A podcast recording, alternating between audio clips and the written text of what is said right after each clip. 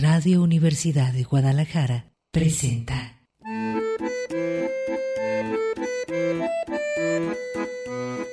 El acordeón. Pliegues bizantinos de la conversación. Con Manuel Falcón.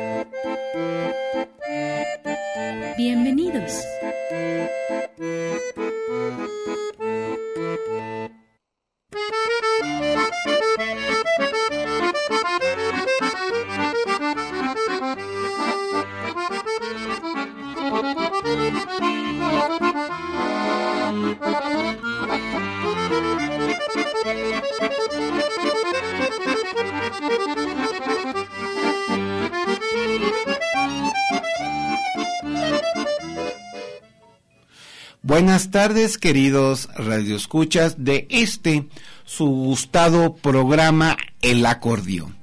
Estoy convencido de que en el cuadrante de la radio FM no hay otro programa como el que conduce el caricaturista, politólogo, opinólogo don Manuel Falcón. Sí, eh, un programa donde se toquen temas de actualidad desde un enfoque cultural, desde un enfoque histórico y sobre todo, ¿no? Eh, ese gustado enfoque semiótico que le gusta dar precisamente el buen Falcón a todas estas temáticas de actualidad. Hoy eh, nos despertamos, ¿no? Como todas las mañanas con las palabras de nuestro presidente.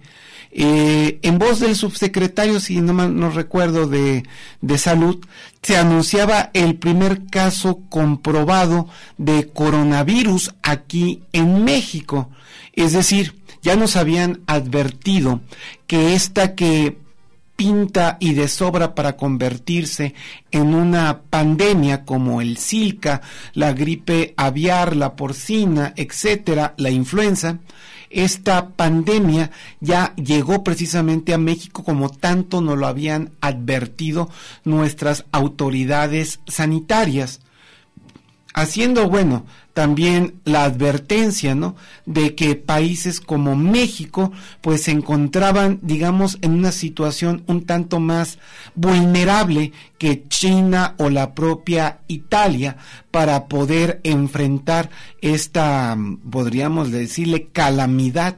Eh, que se avecina, ¿no? El problema de los contagios, de cómo aislar a las personas, si tenemos un sistema hospitalario que nos permita confrontar em, los riesgos de una generalización en la, en la expansión o en el contagio de esta afección eh, respiratoria de este virus que llega precisamente a través de la saliva.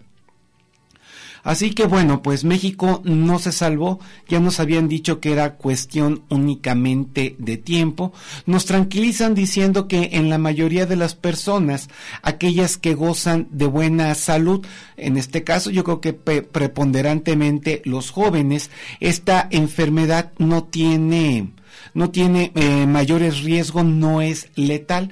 Esperemos que esto sea cierto o como dice también nuestro presidente, que en nuestro clima tropical, lo que es el calor que nos abraza ya para estas fechas, pues merme, merme el virus que parece que se fortalece en climas un tanto eh, más este álgidos, menos tórridos que el clima mexicano. No resiste el calor, ¿no? mengua, eh, mengua, perdón, bastante su letalidad en climas, en climas calurosos. Ahora bien, podríamos decir que todo este fenómeno de las pandemias eh, no es para nada nuevo. Recordemos, ¿no? Que ya en la época medieval, sobre todo en lo que es la baja edad media, se, se dieron pandemias que esas sí realmente fueron eh, holocausticas, si es que esa palabra existe, que arrasaron con uno de cada cuatro, uno de cada tres habitantes del viejo continente. Recordemos, ¿no? Que ya la peste se generalizó precisamente a partir de lo que fue una bula papal que decretaba, ¿no? Eh, la matanza de gatos en el entendido de que estos felinos estaban vinculados directamente con Lucifer. Así que se empezaron, se empezaron a extinguir los gatos, empezaron a ser cazados indiscriminadamente y como bien ocurre, ¿no? En el delicado equilibrio natural, al ser estos los depredadores, eh, los depredadores primarios de las ratas, pues éstas empezaron a proliferar y el pulgón que habita en ellas que contagia la peste, este pulgón empezó a infectar a gran cantidad de seres humanos y la peste empezó a arrasar. Esto habría que decirlo, ¿no? Que si hoy en día se especula, ¿no? Se especula eh, muy en, las en la tónica de las teorías conspirativas que un virus como el virus este de el coronavirus eh, fue diseñado, ¿no? Fue creado artificialmente. Esto ya es parte de la teoría de las conspiraciones allá en el Reino Unido por compañías como Johnson y Johnson con la intención de precisamente empezar a generar una serie de contagios, lanzar, por así decirlo, como si fuera un producto eh, o más bien un arma, un arma bacteriológica que empezara a diezmar la población.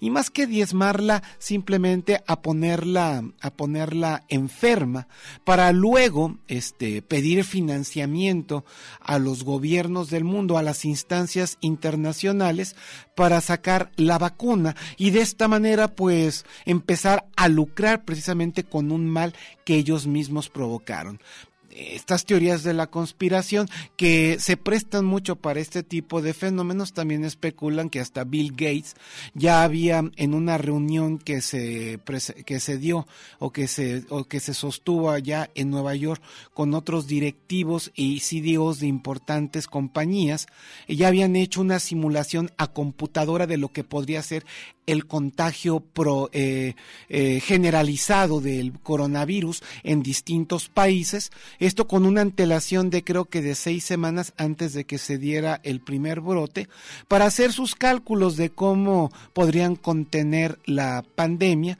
obviamente, ¿no? Pidiendo financiamiento para una vez desatado el mal, pues ya también poder ofrecer la cura, ¿no? O vender la cura.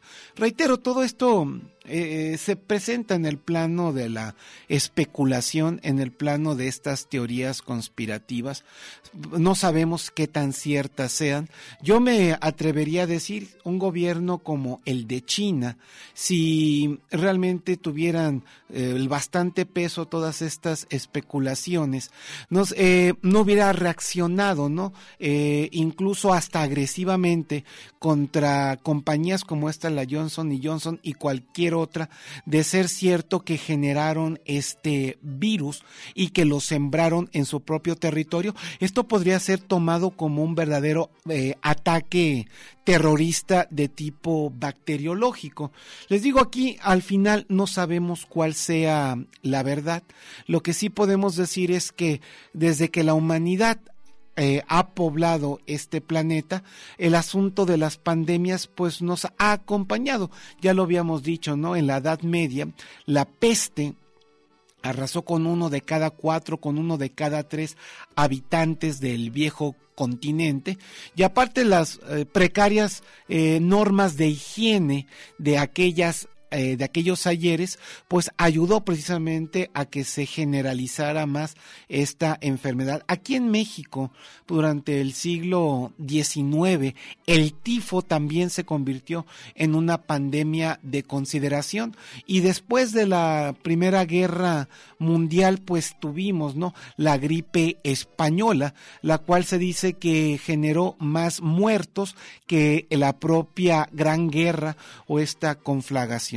Lo que sí podemos decir, ¿no? Nuevamente, es que las pandemias sí han estado presentes en la historia de la humanidad. Ya llegó aquí el buen Falcón. me habían dicho que el tema era la caperucita, pero me tomé la libertad de hablar de lo que todo el mundo está hablando en este momento, de lo que se está escribiendo en las redes sociales, pues acerca de que ya llegó aquí a México el temido, ¿no? El anunciado coronavirus. Buenas tardes, Falcón. No, oye, pues, eh, y llegó la quincena, y llegó el fin de mes, y llegaron los eh, atorones viales, no, muchas gracias. Fabiana Costa de los Ricos, que arranca, te león, relájate. Eh, sí era caperucita, pero bueno, el coronavirus, como dices tú, está ya en México, en un caso creo, en la Ciudad de México, y está por confirmarse otro en Sinaloa. Italia, ¿verdad? ¿Eh? De, de alguien que fue a Italia, ¿no? Y que regresó contagiado y ya es el primer caso comprobado que parece que no es tan grave no a lo que es eh, lo que han dicho las noticias no bueno, eh, pero yéndonos, ahorita vamos a regresar eh, por el lado de la caperucita, es eh, un poco la narrativa, que ahora todo el mundo habla de eso, el relato de género, en la también va a servir el coronavirus para cortina de humo de los feminicidios y demás, pero ahora lo vamos a comentar. Vamos a un corte y continuamos.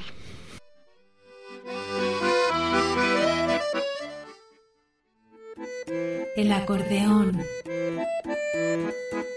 Pliegues bizantinos de la conversación.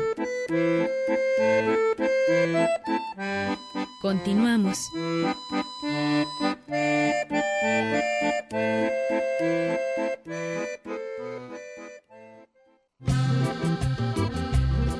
El acordeón. Pliegues bizantinos de la conversación. Continuamos.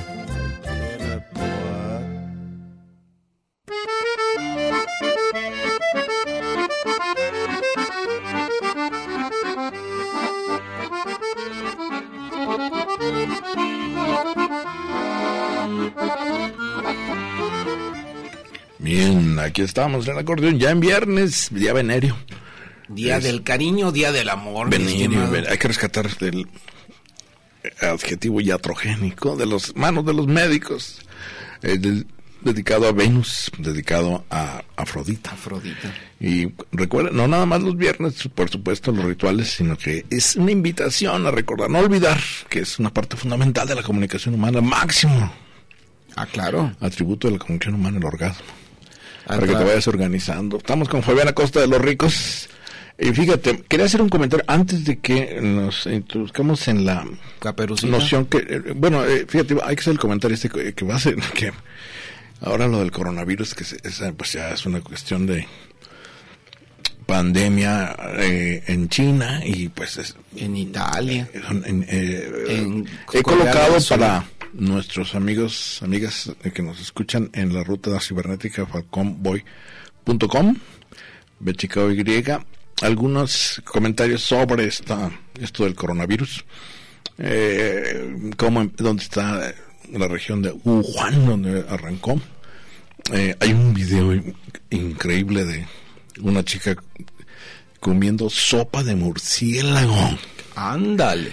chupando las alas del murciélago. Ay, No sé, qué es cosa un- es tan como, si, como si uno estuviera comiendo, no sé. Una ratita, ¿no? pues como si aquí te comieras un pescado, ¿verdad? Ah, ya. Ahí es el, el- el murciélago. Entonces hay tres ahorita de los que están investigando ya para la vacuna que prometieron para abril o mayo, para abril o para mayo. ¿A qué sabrás eh, la carne de murciélago? Ve, no, no lo quiero eh, imaginar. En cuanto puedas, entra al sitio Falcón. ¿Lleva una sopa con tallarines o con verduras? No, este, chicharitos. ¿Chicharitos? Ah, Sí. qué bueno. Para que ya te relajes. y- Pero está tal cual el, el, El murciélaguito ahí. el quiróptero introducido en el caldo. Y también, bueno, pues eh, se, se piensa que es una zoonosis. Zo, doble O, Sí, con- zoonosis. contagio de animal al hombre, ¿no? Pues si te estás comiendo un pangolín, si te estás comiendo un murciélago, si te estás comiendo eh, una serpiente, que es donde piensan que en esos tres animales tuvo que haber ingresado el, El coronavirus. eh, pues esta cepa de virus, son 40, yo no sabía, son 40 tipos de coronavirus. El que está pegando ahorita, por fortuna, es el menos letal. más, pero para más contagioso, los- pero menos letal, ¿verdad? Es el menos letal. Eh, sin embargo, para, la, para el efecto sorpresa, eh, es el que está ocasionando que por ejemplo, en las poblaciones de China arrasó porque no, no, no se esperaba No lo esperaban, sí. que una gripa desencadene en algo, eh, pues, mortal, ¿verdad? Digamos. Bueno, ahí coloqué algunas informaciones y la palabra ahora se supone, bueno, no se supone, es un hecho, ya lo decretó la Organización Mundial de la Salud, que COVID. pertenece a la ONU. Es corona. Eh, virus disease, que en inglés es enferma- el virus de la enfermedad. Coronavirus, siempre el inglés ya es como el imperio romano, el latín, ¿verdad? Es, Sí. el, es el idioma oficial. Coronavirus disease, co- vi- de COVID-19, Ándale. porque empezó el diciembre de Del- 2019. del 19. El primer pelado que lo agarró, lo detectaron en esa población. Y te acuerdas también el- la ironía del médico que dijo, es que esto va a ser letal, y lo mandaron callar y lo metieron a la cárcel y murió ya también, fíjate, También de contagio. con el contagio. Ah, qué feo. Creo que es, eh, lo que están diciendo ahora es el efecto sorpresa. Pero bueno. Eh, Y de sorpresa en sorpresa levantaron un hospital en no, de sorpresa, haz cuenta que pues, te, te da una gripa y dices, bueno, pues me compro unos, que se me- ya que se me salga. Y no se te sale, Sí. ya no sale la gripa ya hasta que por rundón. Pero bueno, eh, cuando uno piensa en los sistemas de salud ahorita que está desmantelando a este hombre, no sé qué pueda pasar. ¿verdad? Con el desabasto de medicamentos que tenemos. Pero esos son los conservadores, ya nos dijo, ya con eso, pues bueno. Yo supongo No, se refiere a los conservadores... no podemos opinar nada, porque luego luego salta la etiqueta sobre uno, ¿no? No puedes criticar nada del gobierno. Pues sí, hay, hay un artículo muy bueno que eh, también está ahí, coloqué en palconboy.com, eh, que señala cómo el discurso mm, eh, moral, pues como el discurso religioso, es imposible de eh, entrar en debate con los términos, con punto de partida moral o, o religioso. Es un chicle porque vas siempre en valores muy subjetivos de tu mm, vida personal, ¿verdad? Eh, el debate ahora que se hacía sobre, ahora volviendo sobre el asunto de género, de si las mujeres feministas que van a protestar son de derecha o son de izquierda o son conservadoras o son eh, pues es pertinente porque eh, al- algunas ¿verdad? dicen no pues es que yo estoy en contra del matrimonio homosexual estoy en contra de la interrupción del embarazo estoy en contra sí pero lo que están tratando de hacer es pasar por encima de todas esas particularidades y decir bueno es que nada son mujeres verdad Eh, pero de cualquier manera bueno el eh, discurso divisivo de conservadores y liberales. Eso es del siglo XIX, Falcón, pues sí. está activo otra vez y porque de se principios siente del ya ves siglo que XX. eh, ha, hecho, ha hecho mucho daño creo ha polarizado tremendo. Pero ya con una enfermedad en medio digo bueno que te decía va a servir para echarle humo a, lo- a los feminicidios y a todo esto que estaba viviéndose ahorita vamos a, a- a- a tratar de pensar que como dicen bueno no necesariamente va a ser en México igual que en China verdad no están las características dadas pero ya vivimos ¿te acuerdas el, el virus de la maestra? Sí, de la gripe aviar sí. El H1N1, ¿no? Sí, eh, que pegó también como zoonosis.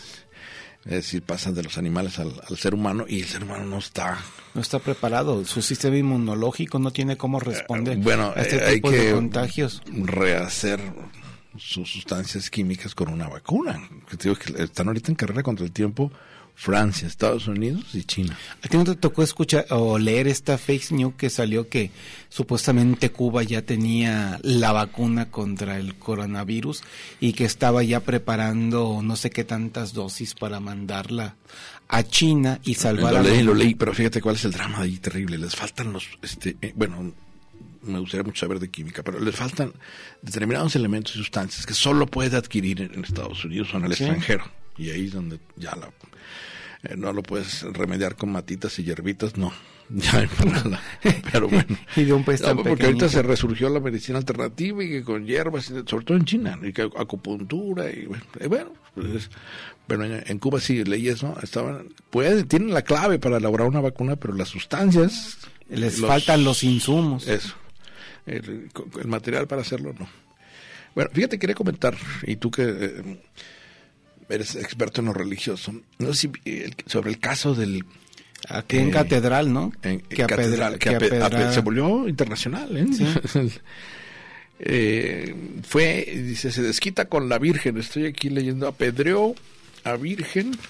Porque no le por- cumplió su milagro. Sí, bueno, hay dos versiones, que es lo que quiero eh, aquí precisamente discutir contigo. Dice, es enojado con la Virgen, Jorge, de 38 años, fue a la Catedral de Guadalajara la mañana de, dice, de ayer, que fue el martes pasado, y apedreó una imagen de la Virgen de Guadalupe. El sacristán llamó a las autoridades, que yo no sabía que la figura del sacristán todavía estaba ahí presente, ¿verdad? Los, No, todavía los existen, sí, sacristanes. claro. Mucho que no- bueno, el ¿Desde sacristán... cuándo no vas a misa? Pues sí, ¿verdad? El sacristán llamó a las autoridades y ciclopolicías tapatíos detuvieron al resentido antes de que saliera del recinto, quien dijo que fue, fíjate, una forma de reclamar porque no le concedió a la Virgen un milagro. Milagros, ¿eh? Fíjate lo que está diciendo, es el primer momento que lo atrapan. Que el hombre debe estar alteradísimo porque entrar a la catedral con piedras, pues, traía su boltito, iba a seguirle, pero eh, entraron unas señoras y se, se detuvo. Nomás fueron dos, pero eh, un lienzo antiquísimo. Bueno, eh,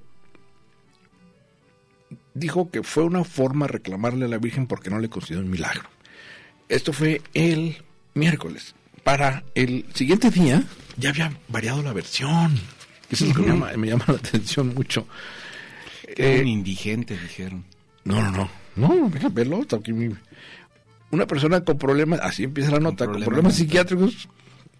No dijeron en el anterior. En el anterior dijeron bien claro, no me cumplió un milagro. Y me arresté. Y reájale. Aquí va el, el- ¿no? Eh, que cuando tú, eh, eh, bueno, estás, le llaman mandas, ¿no? Que tú dices, este, voy a hacer tal cosa para que se me cumpla, ¿no? Un, Un favor que le pides provide- providencial a alguna imagen religiosa, dígase pues son San famosísimas las San Judas Tadeo, de San- Zapopan, entonces que vienen ahí de rodillas y... los romeros, sí, los ¿no? romeros. Eh, este es de este tipo, ¿no? Alguien que está confiándole a la Virgen su no sabemos exactamente qué era el milagro que no, pero ¿Qué fue varía- lo lo, que- que... me llamó la atención fue lo que siguiente, mira, dice una persona con problemas psiquiátricos, que no decía en la primera nota, parece ser el hombre que dañó una imagen de la Virgen de Guadalupe en catedral. Expuso Eduardo Gómez Becerra, coordinador diocesano de arte sacro, que ya entró otro elemento, un pelado especializado en arte ya no tanto en, la- en el argumento de por qué está apedreando, sino que él va a evaluar el costo de la obra, porque es una obra antiquísima. El presbítero aseguró que esta información se desprendió de las entrevistas que sostuvo con Jorge N. y el personal que lleva la investigación. Gómez Pizarro descartó que el móvil del ataque registrado el lunes sea por una solicitud que le hizo a la Virgen. Aquí cambia la versión, pero no es de la, la cambia, Pela- la cambia un presbítero especializado en arte. Lo que quiero decirte es como de un día para otro se reacomodó la versión eh, para no dañar la idea de solicitarle milagros a la Virgen, ¿verdad? Fíjate cómo varía. Dice, se desprendió a... ¿Cómo se descartó que el móvil del ataque registrado el lunes sea por una solicitud que se le hizo la Virgen y que no le cumplió? Como inicialmente se informó eh, a las autoridades. Narra en la fiscalía el susodicho que tuvo una visión donde le dijo que la imagen estaba poseída y entonces tenía que destruirla. No es un atentado a la fe ni a la Virgen de Guadalupe. Es la segunda versión, ¿verdad? Ya está muy elaborado. Fíjate cómo lo elaboran. Sino que la persona tuvo una visión de que ahí se había metido en la obra el diablo y le iba a, hacer daño. Entonces él, fíjate el cambio de versión, ya está pedreando al diablo que se metió al cuadro, no a la Virgen, no por un milagro que no le concedió, sino para defender a la Virgen. Ah, el talío quiere un milagro.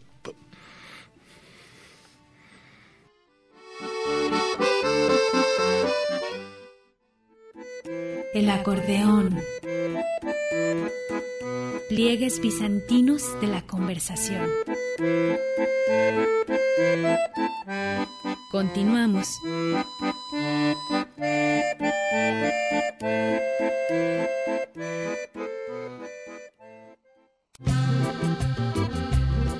El acordeón. Pliegues bizantinos de la conversación. Continuamos.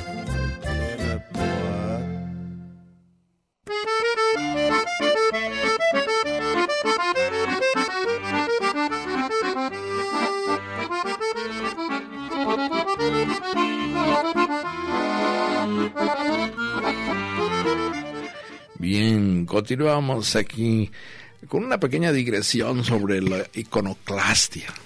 Ese es el término. El Icono- odio a las imágenes. Iconoclasta se volvió este cuate porque la fe del Señor, la creencia de que en ese retrato, que por cierto dice aquí que es de tal José de Alcíbar, datado en el siglo XVIII, y que ha de costar su lana, ¿verdad? Digo, restaurar aquello porque fue una superficie, la primera pedrada de 20 centímetros que dañó de la Mm, lienzo, pintura. sí. Ajá.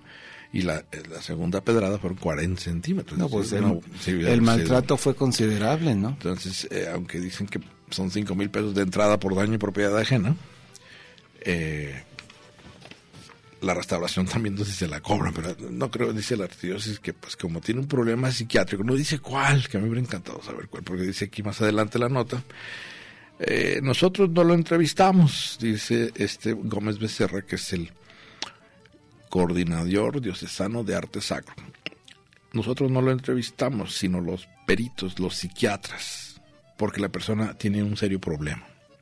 ¿Cuál es? ¿Por qué no dicen ahí cuál es?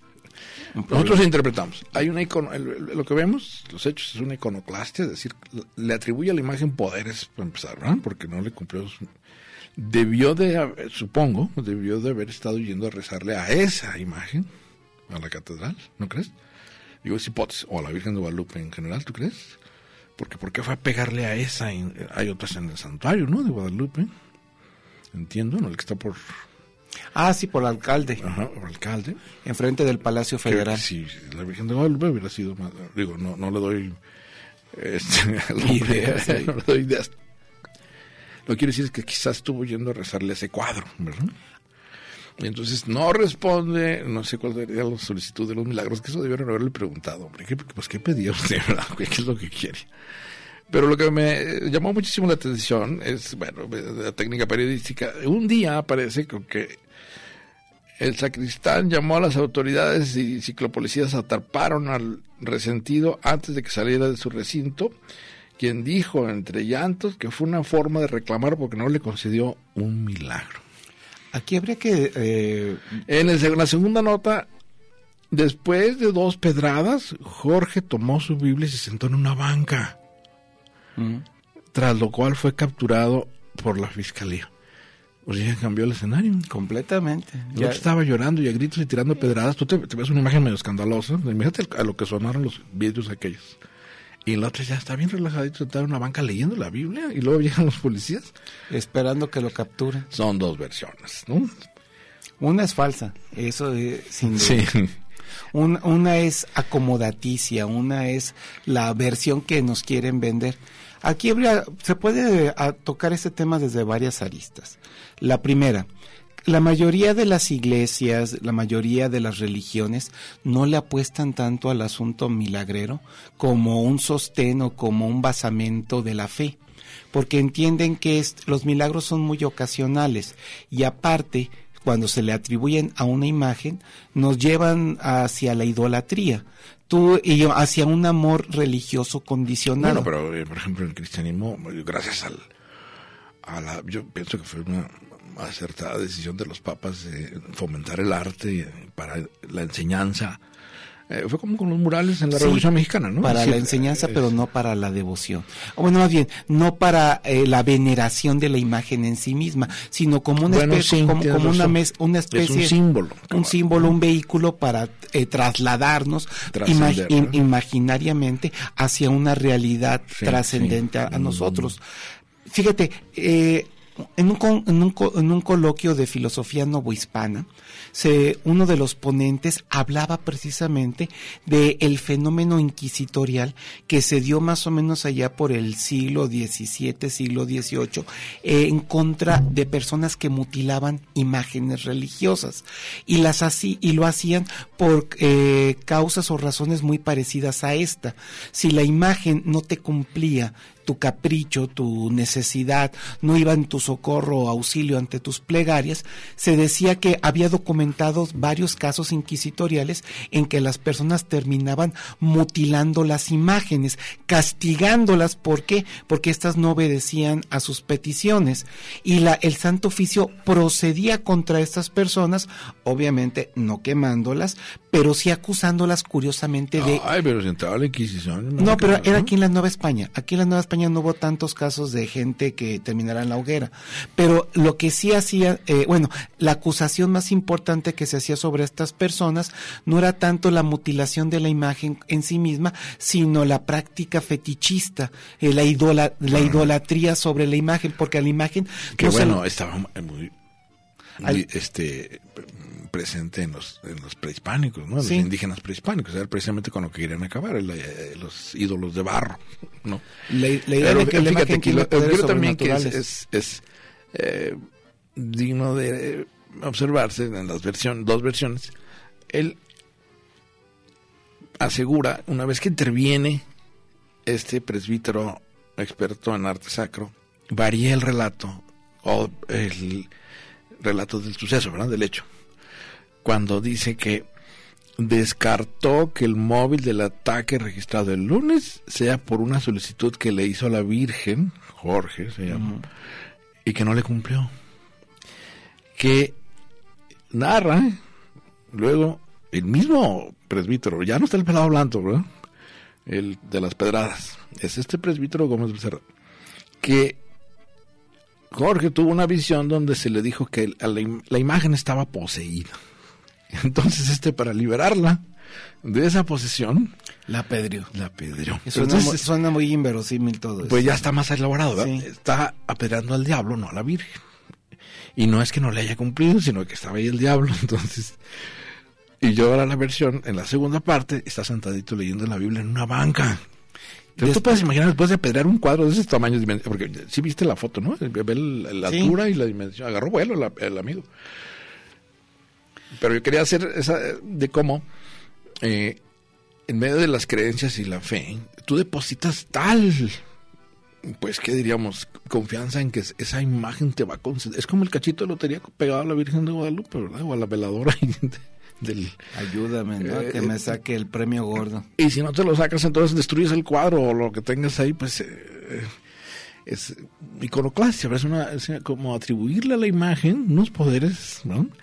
Me hubiera gustado mucho que completara la nota diciendo, pues, que qué milagro había pedido el amigo, como que no se le concedió. Pero mm, nada más quería hacer notar que en la variación de la versión rescatan la imagen de la Virgen y de los milagros. Tú dices que ya no, ya no están en tiempo, pero el hombre estaba pidiendo un milagro.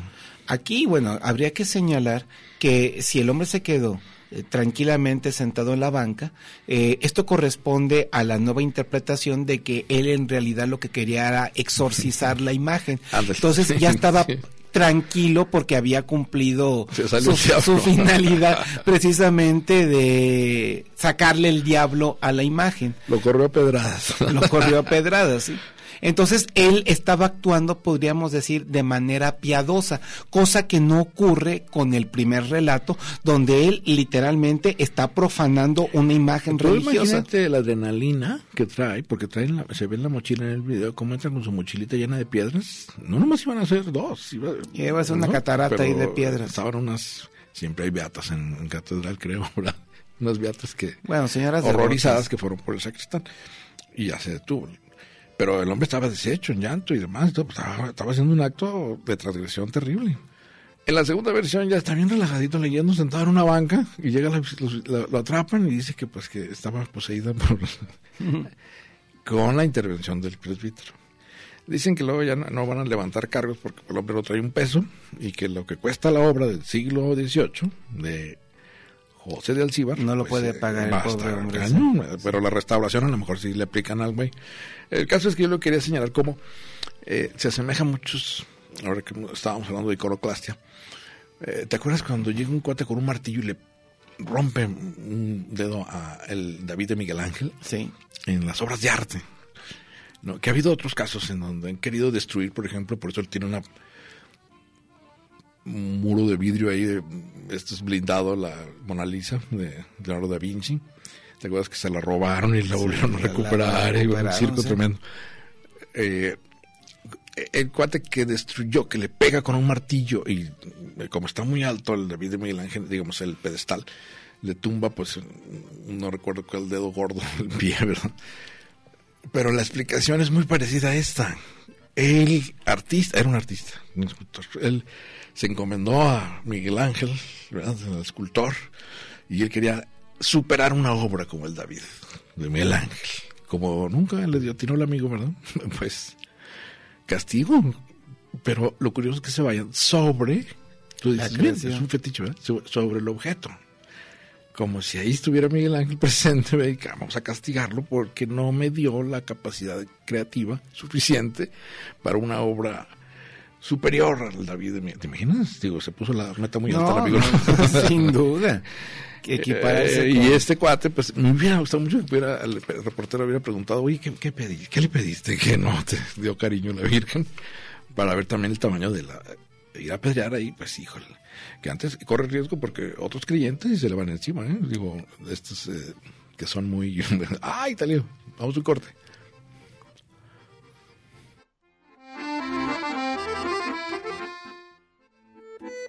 El acordeón. Pliegues bizantinos de la conversación. Continuamos.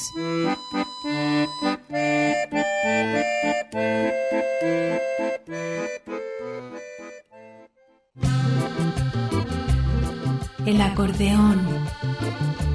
Pliegues bizantinos de la conversación. Continuamos.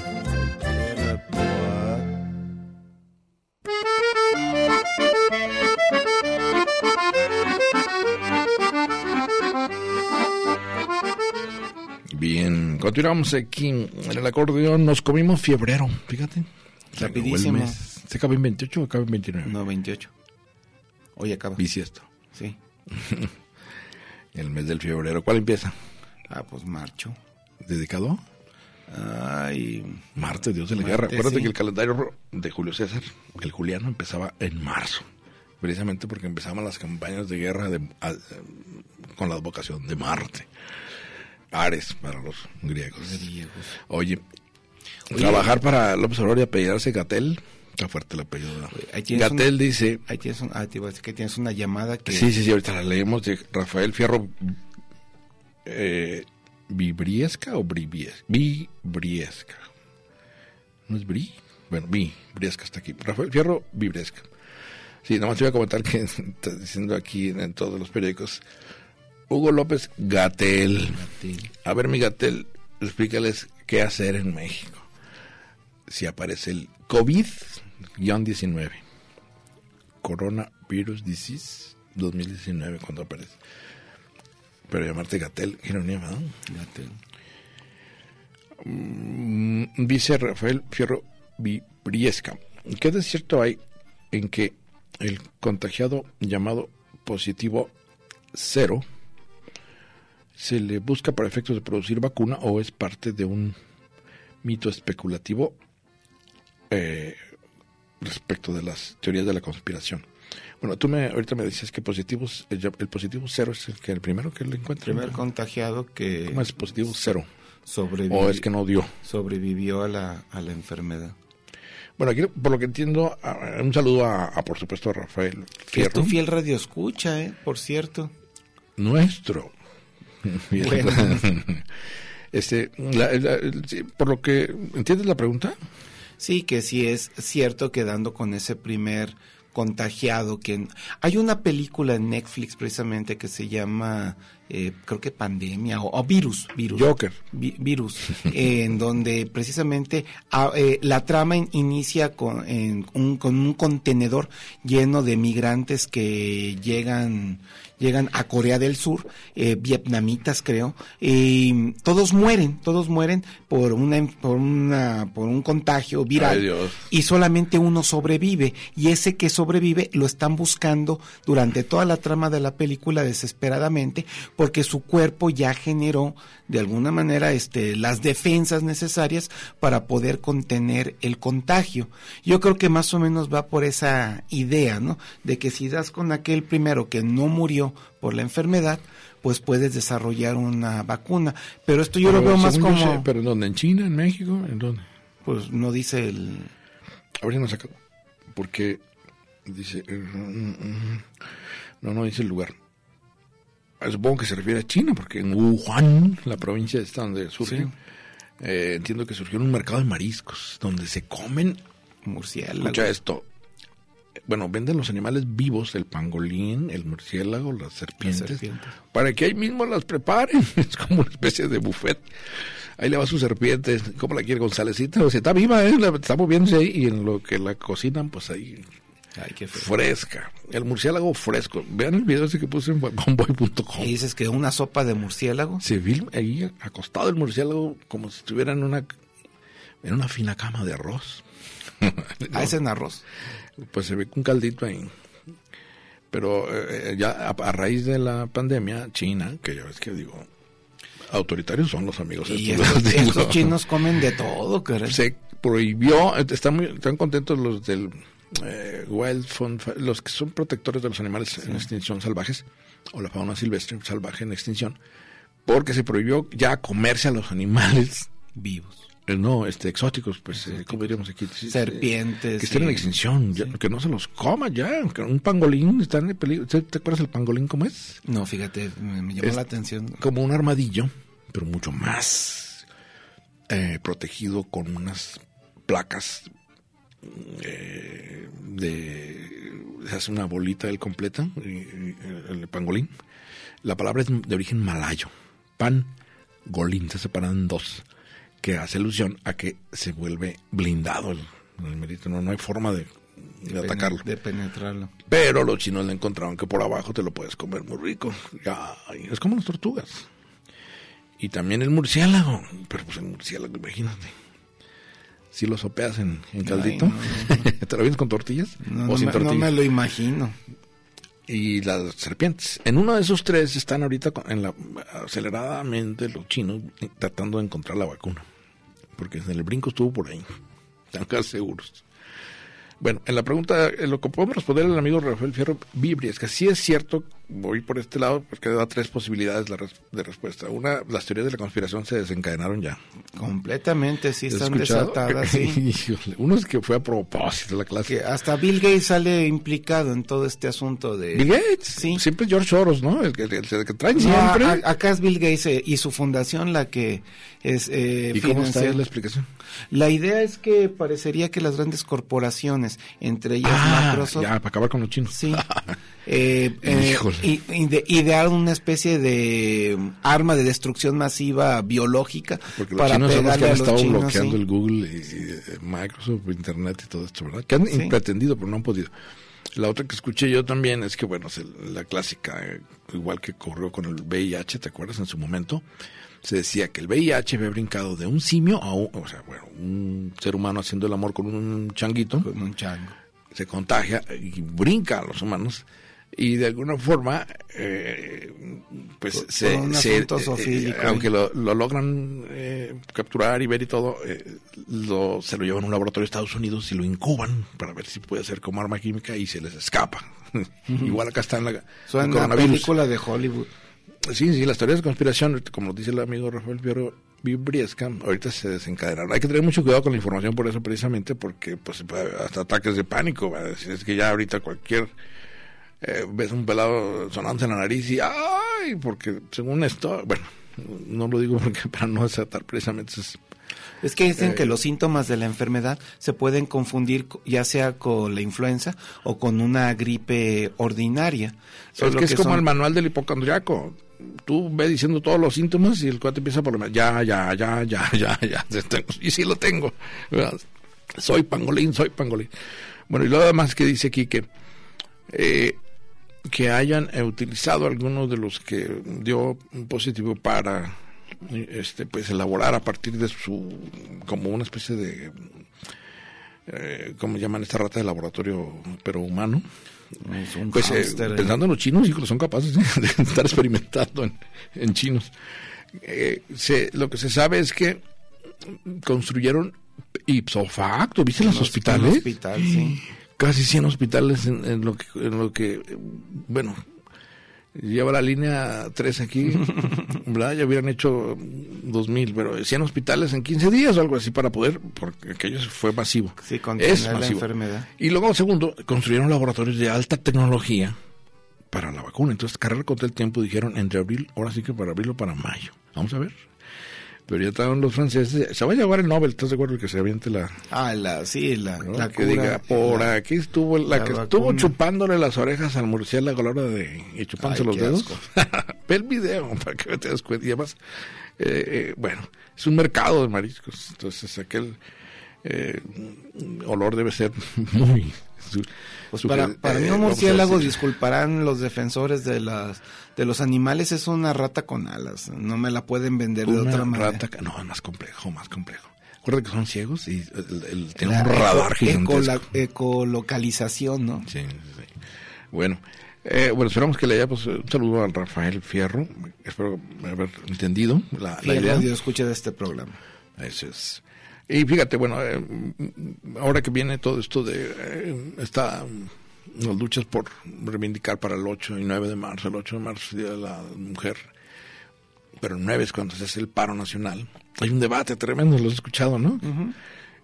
Porque detrás están los conservadores, que no, ellos dicen que deberían parar los hombres, no las mujeres, ¿no? Eh, que los están manipulando los Felipe Calderón y María Zavala. Ojalá se pueda deshacer el movimiento, ¿verdad? Digo, son las mujeres las que van a dar la respuesta a las feministas que están organizadas, que se llaman las brujas de... ¿Te acuerdas de Veracruz? Brujas del mar, me gustó mucho el... Está padre el... Sí, está muy bonito Está poético, está poético, porque son de la costa. Brujas del mar, está muy, muy, bien, muy bien. Ojalá se, se zafen de estas interpretaciones, porque son muy... Además de que son de, de puros hombres, ¿verdad? Irónicamente el presidente diciendo lo que él piensa con su decálogo acerca de cómo tratar a las mujeres. Ah, pues sí, es muy conservador, aunque él diga que los, los que son muchos son Pero si escuchas al Fiscón diciendo que si Morena no era feminista, Morena no podría ser. Oye, el Fiscón caricaturista de comisario y militante, eso es un sí, está raro. Luego, luego, digo, lo vi ahora que en la Feria Internacional del Libro y pues, eh, eh, ¿cómo puede ser funcionario y a la vez eh, periodista? Forma, no, propaganda. Él es encargado de. Va a dar cursos de género, según entiendo aquí, salió la nota. Bueno, en fin. ¡Ay, Tarío! Salió, quiero un milagro. ¿Quieres un milagro, Tarío? A pedradas, a pedradas. No nos apedría. bueno, pues es ah, viernes y es Día del Cariño. Toca y déjese tocar. Como guitarra.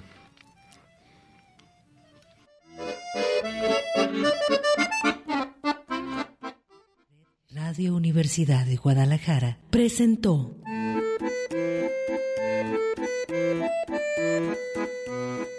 El acordeón. Pliegues bizantinos de la conversación. Con Manuel Falcón. Lunes a viernes, 3 de la tarde.